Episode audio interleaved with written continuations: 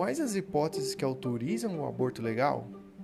Olá, eu sou Johannes Felipe e o aborto legal é o assunto do podcast de hoje. No Brasil, o acesso ao aborto é restrito e é permitido somente em casos de estupro até 22 semanas ou quando há riscos de mortes para a mãe e o bebê, e também para fetos com anencefalia. Vale lembrar que o Código Penal tipifica o crime de aborto. No capítulo 1, nos crimes contra a vida, nos artigos 124 a 128, com a pena de 1 a 3 anos de detenção quando o aborto é provocado pela própria gestante com o seu, seu consentimento, e uma pena diferenciada quando o aborto é provocado por terceiros, com uma pena de 3 a 10 anos de reclusão sem o consentimento da gestante, e outra pena de 1 a 4 anos de reclusão com o consentimento da gestante.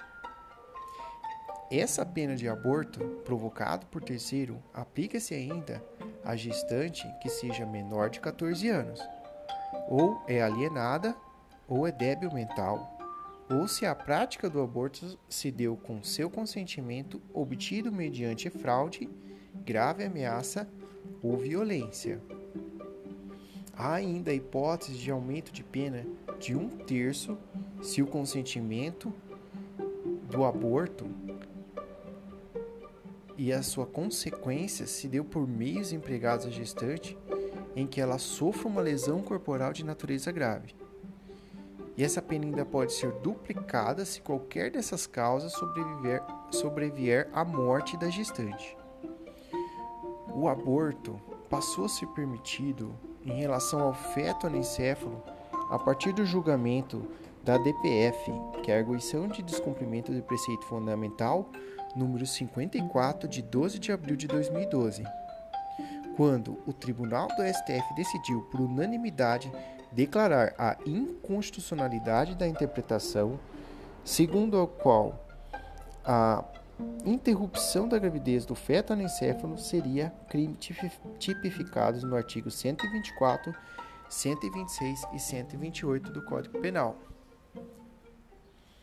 Ainda, o STF julgou habeas corpus 124.306 do Rio Grande do Sul no dia 9 de agosto de 2016 e entendeu que deve-se interpretar o tipo penal de aborto conforme a Constituição Federal, para excluir o seu âmbito de incidência na interrupção voluntária da gestação no primeiro trimestre.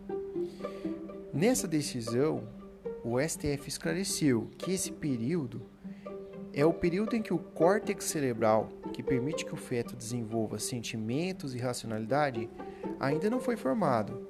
Então não haveria qualquer potencialidade de vida fora do útero materno. Segundo esse entendimento do STF, ele se baseou também no entendimento de outros países que aceitam essa interrupção da gravidez no primeiro trimestre, como os Estados Unidos, Alemanha, Reino Unido, Canadá, França, Itália, Espanha, Portugal, Holanda e Austrália. O julgamento foi publicado no dia 17 de março de 2017. Recentemente, um caso ganhou repercussão na mídia sobre um caso de estupro de vulnerável de uma menina de 10 anos que foi vítima de estupro por um tio em Vitória, no Espírito Santo. No caso, a menina declarou que era violentada desde os 6 anos pelo tio, que a obrigava a manter relações sexuais em sigilo sob ameaça de ameaçar os seus parentes. Né?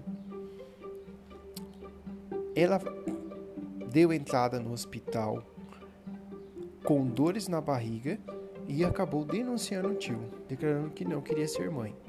O aborto legal foi autorizado pelo Tribunal de Justiça do Espírito Santo e ainda teve uma resistência na sua realização pelo Hospital do Espírito Santo. E a criança conseguiu realizar o aborto legal no Recife.